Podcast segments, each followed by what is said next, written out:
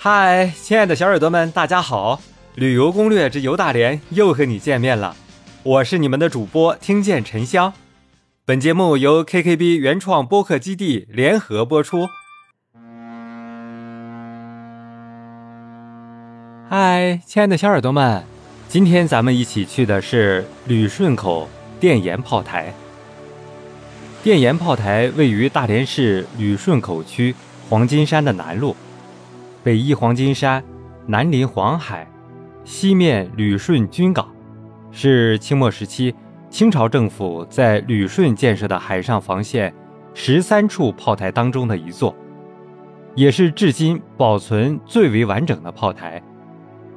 站在电岩炮台上，可以看到在日俄战争中发生重大事件的海区、日俄海战爆发地、日海军三次闭塞旅顺口的沉船位置、沙俄舰队司令马卡洛夫的葬身之处。亲爱的小耳朵们，日俄战争之前啊，俄军对其进行了大规模的改造、扩建。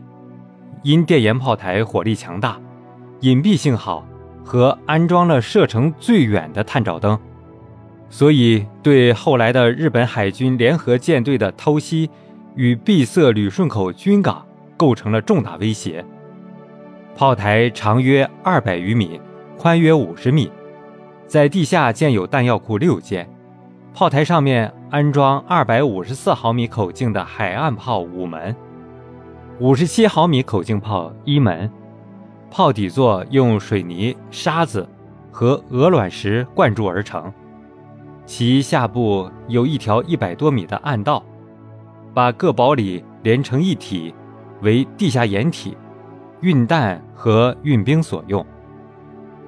电岩炮台所选的位置啊，有一个奥妙之处，前面为悬崖，后面有条山沟与黄金山相隔。用当时的炮镜从海上观察，很难发现，会产生错觉，误认为它与黄金山同在一个点上，隐蔽性很强。所以从海上炮击，稍近，炮弹会落到悬崖下；稍远。又落到后面的山沟里，很难命中这个宽度仅有五十米的暗炮阵地，使炮台在日俄战争激烈的争夺战中未被一发炮弹直接命中。因此，当时的军事家称这座炮台为“百发不中炮台”。亲爱的小耳朵们，这些炮台的大炮，除了少数小口径的是中国军工厂制造的外，大多数大炮的炮弹。都是从德国克虏伯厂购买的。当时不是中国没有能力造，而是李鸿章修旅顺军港的炮台时，聘请了以德国工兵少校汉纳根为首的一批外国工匠。聘请时是有附加条件的，即不仅在技术上要汉纳根说了算，而且机器和原料也要购买外国的。在世界上。最早发明火药的民族，竟要反过来从外国购买大炮和炮弹保护自己，而我们自己的火药只能在慈禧太后的六十大寿庆典上放出灿烂的烟花，博得阵阵欢呼声。